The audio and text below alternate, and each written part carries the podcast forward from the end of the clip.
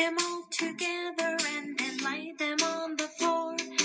Add them both together and you don't want to stall. Now you have two in all.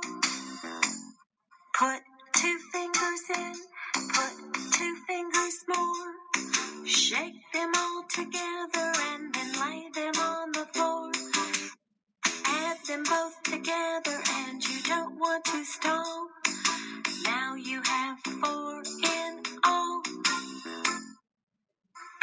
Three fingers in, put three fingers more.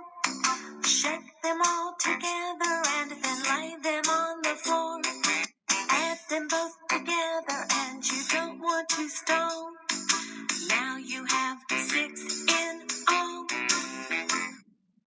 Put four fingers in, put four fingers more. Shake them all together and together and you don't want to stall. Now you have eight in all. Put